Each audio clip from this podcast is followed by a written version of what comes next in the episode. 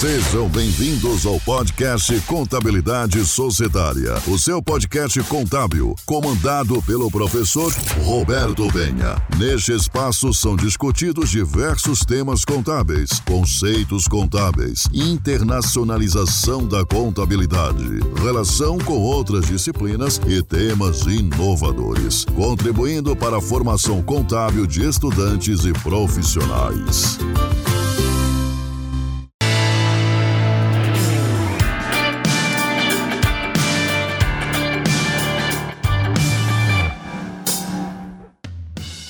Imagino que você já deva ter se perguntado: o que é uma hipótese? Uma tese? Uma teoria? E uma lei? Bem, imagino que você já deva ter se perguntado sobre esses elementos. É isso que você vai aprender hoje. Vamos lá?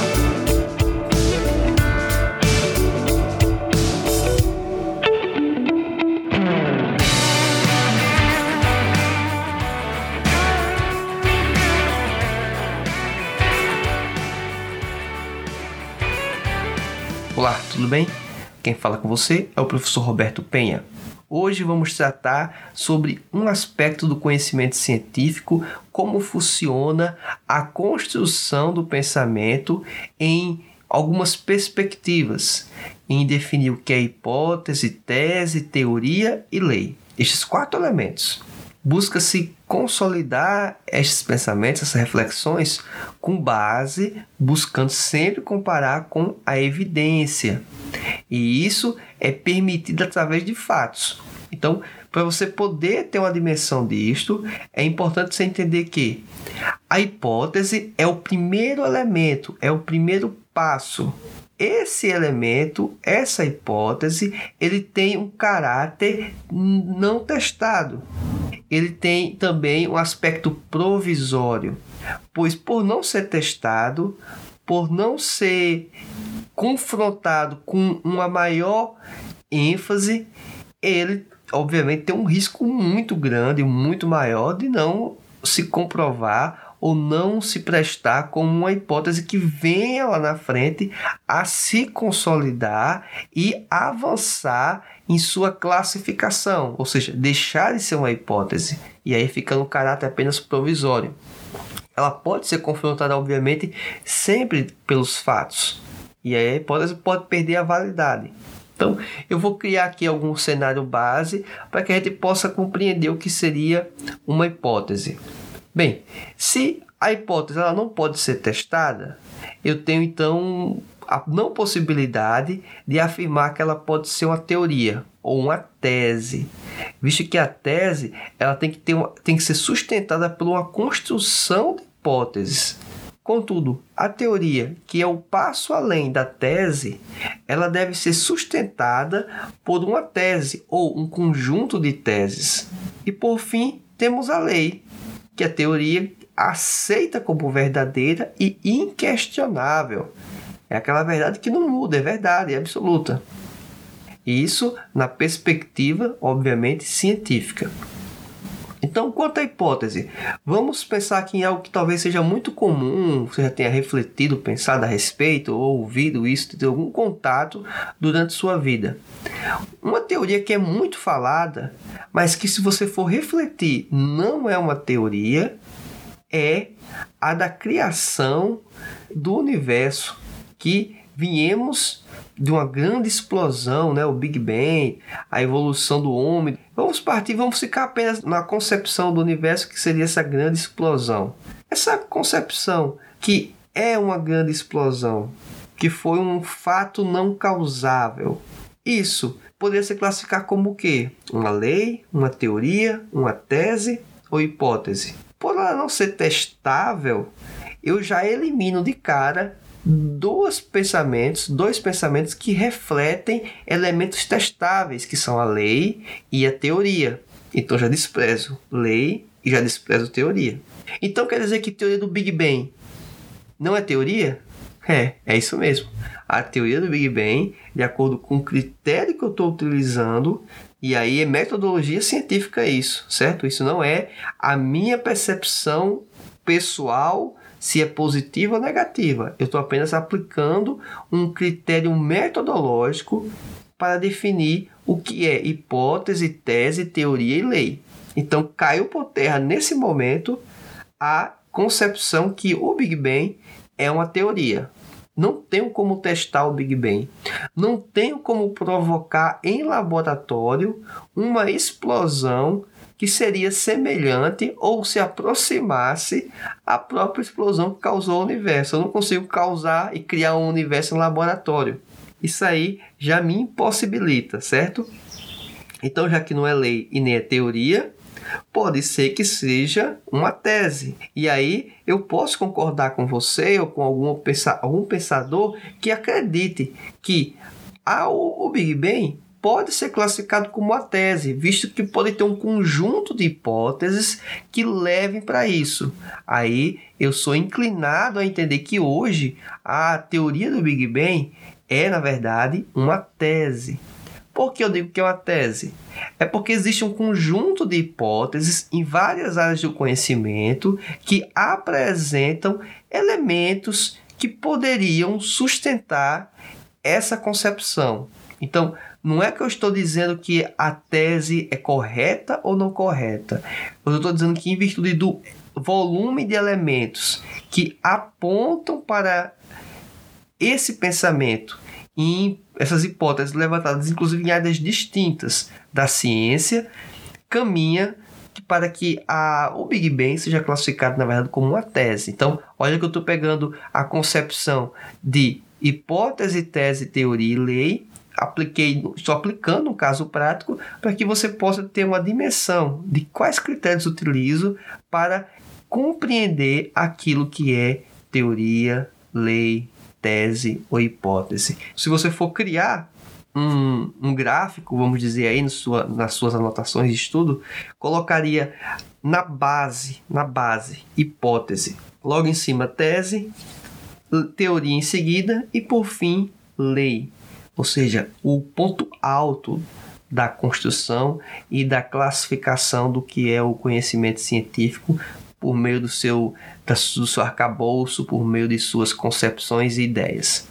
Bem, quando se fala sobre a hipótese também, temos que entender que ela sempre pode ser confrontada pelos fatos, ela tem um caráter provisório, obviamente, não é testável. E aí você pode criar hipótese para tudo.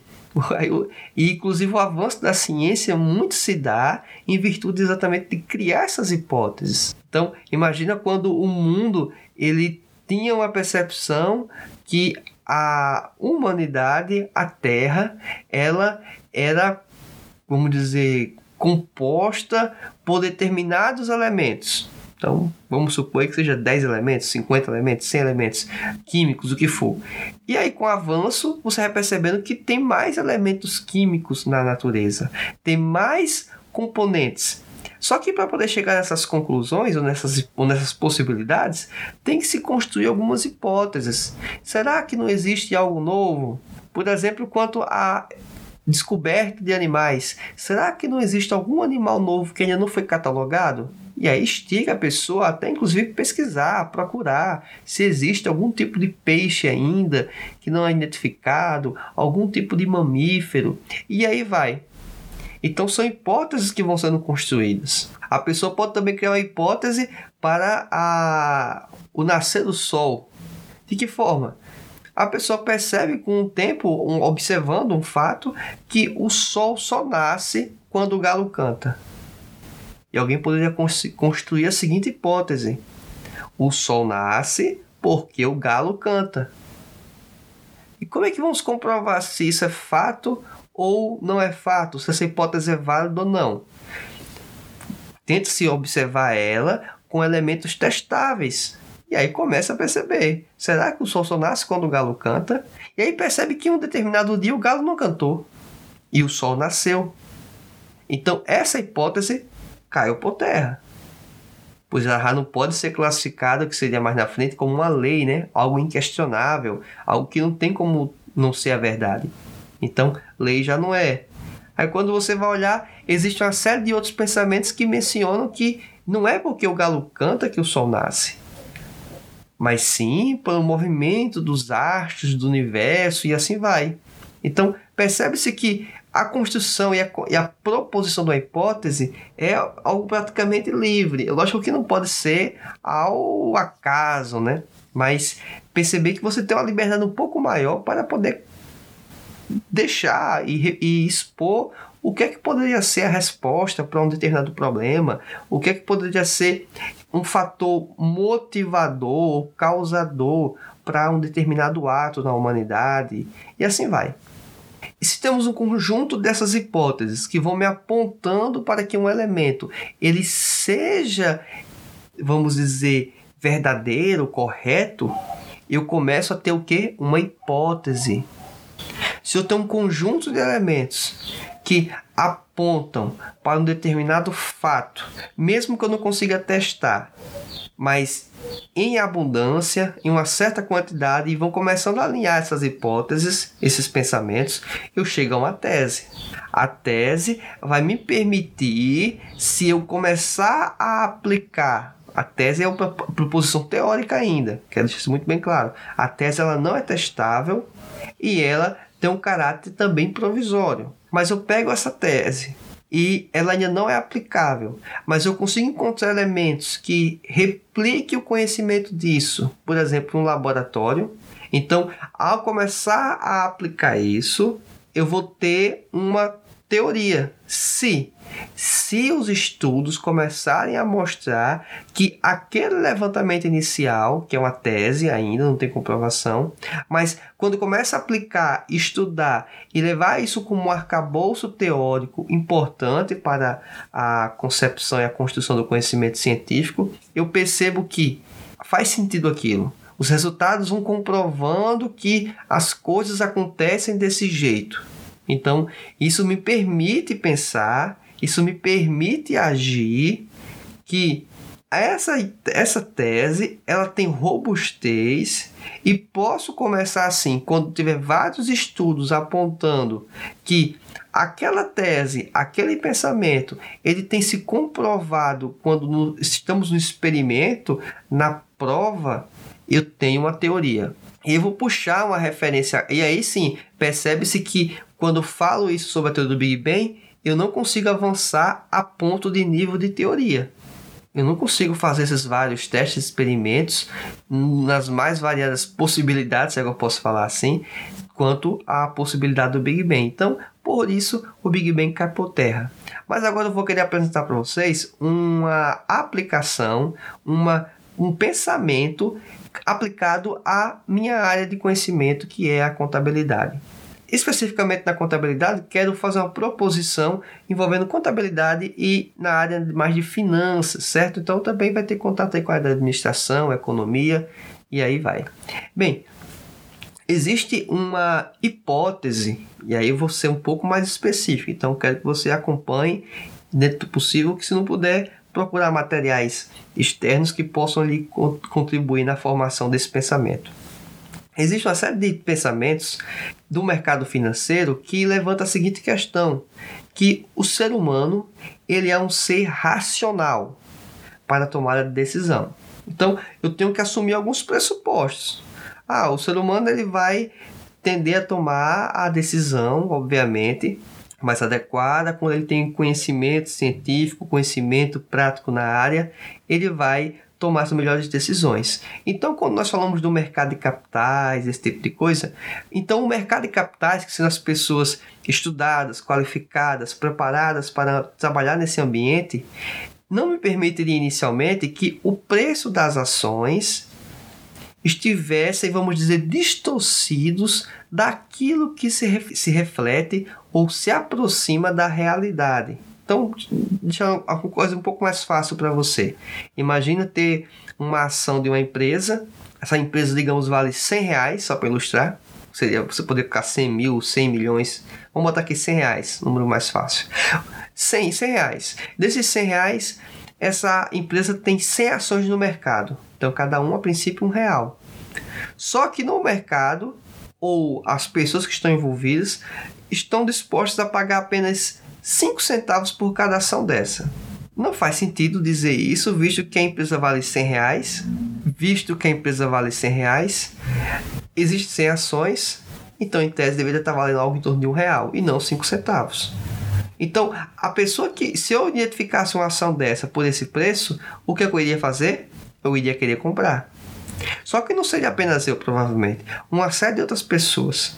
Então, no momento que tiver essa alta demanda para comprar aquela ação que está inicialmente, por algum fator, a 5 centavos, a pessoa que está vendendo percebe que pode classificar um valor um pouco maior. E assim vai. O que provavelmente vai acontecer é que o preço dessa ação vai chegar próximo aos mesmos um real. E aí chegou né, na, vamos dizer, na ideia inicial, na concepção inicial do que vale aquela empresa. Então, o que vai acontecer com o mercado de ações? As, as ações, os valores vão se aproximar daquilo que seria a representação da realidade, tá certo? Então, esse é um ponto. A partir disso, e criando esse arcabouço, não só apenas com esse elemento, mas com outros, eu vou ter a tranquilidade de dizer que os agentes do mercado, eles possuem, eles são racionais, eles são eficientes quanto às suas operações. E isso vai refletir nos preços. Então, com base nisso, com base nisso que eu estou afirmando, eu tenho uma hipótese e se eu começo a estudar um pouco mais dessa hipótese e tem um conjunto de outras hipóteses paralelas que vão me apontando para isso. E aí eu consigo construir uma tese. E aí tem uma e com essa tese e essa tese vai sendo aplicada em aspectos testáveis, né? se ela é possível testar, vou testar essa tese. E alguns estudos estão começando a dizer, olha, faz sentido isso não, não tem acontecido coisas tão, digamos, fora dessa normalidade, fora disso que seria a racionalidade. Então me parece que isso comprova-se esse pensamento que inicialmente era hipótese ou um conjunto de hipóteses passou a ser tratado como uma tese e agora ele já está tendo resultados confirmatórios por vários estudiosos, vários é, especialistas da área ao longo dos anos e em testes distintos, com grupos distintos, em países distintos. Então eu formei uma teoria. E tem uma teoria para isso. É a teoria do mercado eficiente. A teoria da eficiência dos mercados. Isso é o aspecto da racionalidade que eu estava mencionando agora há pouco. Agora, para se tornar lei, teria que ser algo inquestionável. Não poderia dar margem para uma, um pensamento diverso ou um fato diverso que não seja esse. Aí, a teoria da eficiência dos mercados, ou a hipótese do mercado eficiente, que é um termo muito cunhado, mas a, a ideia da, da, do mercado eficiente ou da eficiência dos mercados é uma teoria, certo? E não uma hipótese. Necessariamente, para ela ser uma teoria, ela passou pelo processo de hipótese. Então, eu não acho adequado, como alguns falam, de, de empregar o termo hipótese, porque já não é mais uma hipótese, é uma teoria. Contudo, tem uma teoria que é contrária, ou pelo menos mostra uma visão de mundo distinta.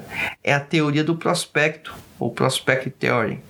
Que essa teoria, ela fala que o ser humano, as pessoas, os agentes, eles são irracionais Olha, interessante, apareceu uma teoria que diz exatamente o contrário da primeira. E ela vai criar uma série de arcabouços iniciais. A hipótese que, peraí, o ser humano não é tão racional assim. Por mais que ele estude, se prepare, ele toma decisões baseadas em outros elementos, em outras variáveis que afetam o pensamento e a concepção dele. E aí eles, os autores, né, inicialmente, o Kahneman, o Tversky, que popularizaram, inclusive ganharam o prêmio Nobel nessa área, envolvendo a economia, digamos, comportamental, a, a, o aspecto psicológico aplicado em elementos econômicos, eles mencionam que, olha, o ser humano ele vai tomar decisões baseado no comportamento de outros, por exemplo, efeito manada. O efeito manada é um bom exemplo disso. Se você está querendo comprar uma ação, você pode estar tá inclinado a comprar? Pode. Mas se você sabe que todo mundo está vendendo aquela ação, todo mundo diga assim, as, as pessoas à sua volta, quem você acompanha, você tem a sensação que não é mais para você comprar, é para você vender. Mas olha que inicialmente, pela sua análise, pelo seu conhecimento, você estava inclinado a comprar. Mas no momento que você sabe que pessoas, digamos, especialistas da área estão fazendo o, o comportamento inverso ao seu, você começa a pensar: poxa, se o cara está fazendo isso, é porque ele, ele sabe mais do que eu, ele deve estar certo. Então vou fazer o que ele está fazendo. Então olha que sua decisão foi tomada com base em elementos que seriam mais razoáveis, como verificar o futuro da empresa, verificar as notícias que saíram da empresa, verificar o balanço patrimonial dela, as demonstrações contábeis, o resultado da empresa. Não, você tomou a decisão alicerçada na decisão de outra pessoa. E isso já começa a aparecer um pouco de falha ou limitação do que seria essa sua racionalidade. Então, aspectos comportamentais influenciando. Então, eu poderia citar N outros fatores que é, a literatura já tem documentado a respeito. Então, parece ser razoável essa hipótese. Então, constrói-se uma série de outras hipóteses e chega-se a uma tese. A tese de que os indivíduos eles tomam decisões irracionais e aí mais à frente, te essa tese ela foi, começou a ser testada, a ser aplicada com experimentos, com indivíduos, com estudantes da área, com profissionais do mercado, para verificar o que acontece ou que é de fato é, essa percepção que inicialmente os autores, os propositores cunharam isso como uma hipótese. E aí chega mais na frente e percebe que isso de fato acontece se comprova ao longo do tempo que existe sim uma irracionalidade no mercado. E aí se cunha e aí, com vários resultados em vários lugares do mundo, vários pesquisadores, em momentos distintos ao longo de anos na história, eu tenho uma teoria. Aí fica a teoria das finanças comportamentais, ou teoria do prospecto. Então, essa teoria que envolve aspectos comportamentais, ela se solidif ela, ela ganha robustez, ela se firma como um, um elemento importante. Então, com base nisso, eu tenho a teoria e vou tentar caminhar para uma lei. Só que se esbarra, porque tem resultados que mostram que nem sempre o indivíduo ele é irracional. Nem sempre ele toma atitudes com base no temperamento, comportamento, variáveis externas que não sejam exatamente e essencialmente o raciocínio o intelecto, o aspecto racional, a decisão mais certa a ser tomada, com base na ciência, no conhecimento científico e assim vai. Então, percebe-se que eu tenho duas teorias, a princípio opostas, mas que elas têm resultados promissores em ambas as áreas. Por que, que nenhuma delas se torna lei? Exatamente pela robustez e a força que a outra lei, a outra lei não, a outra teoria, que é a outra teoria, ela vem apresentando como também bastante coerente. O que provavelmente vai acontecer com ambas essas teorias? Nenhuma delas vão se tornar lei, porque me parece que em alguns momentos o ser humano é racional, toma decisões inteligíveis, entendíveis e sem muita influência ou influência zero desses outros elementos. Já tem uma outra perspectiva que parece que o ser humano está sendo totalmente influenciado pelo temperamento, comportamento, esse ambiente externo, que não seja elementos críveis de tomada de decisão e de análise para a tomada de decisão, para o comportamento quanto a comprar e vender uma ação. Então, com, esse, com, essas, com essa exposição, eu expliquei dentro do ambiente de finanças e contabilidade a construção de hipótese, tese e teoria. Inclusive, é em virtude desses elementos que mostram para alguns que não dá para classificar a contabilidade como uma ciência, porque ela carece inclusive de um elemento base, que é o que é lei. A contabilidade não possui uma lei, nenhuma lei. Agora, o que nós podemos classificar como lei, como referência, como exemplo? Aí eu vou ter que sair da de contabilidade e finanças. A lei da gravidade. A lei da gravidade é um perfeito exemplo. Você solta o objeto que você está segurando sua mão agora. Só não vai soltar o seu celular, certo? Mas solta o objeto. O que vai cair? O que vai acontecer com ele? Ele vai cair. Isso é sempre desse jeito. Só sempre. Isso é lei, isso não muda, isso é inquestionável. Então, por isso que existe a lei da gravidade. A gravidade impera, a gravidade é implacável, a gravidade é invencível. Aqui eu estou falando no nosso planeta. Se você for para outros planetas, a lei ou o comportamento é distinto, mas no planeta Terra, soltou algum objeto, sendo pesado ou vendendo peso, ele vai cair. Ele vai cair, certo? Se não for um balão, né, alguma coisa que faça inflar e, e com base em outros elementos de conhecimento científico, ele vai voar, vai flutuar, mas sendo um objeto, a caneta, um lápis, um celular, um computador, uma TV, um guindaste, você soltar em uma determinada altura, ele vai cair ao solo. Então, é isso como referência também para lei.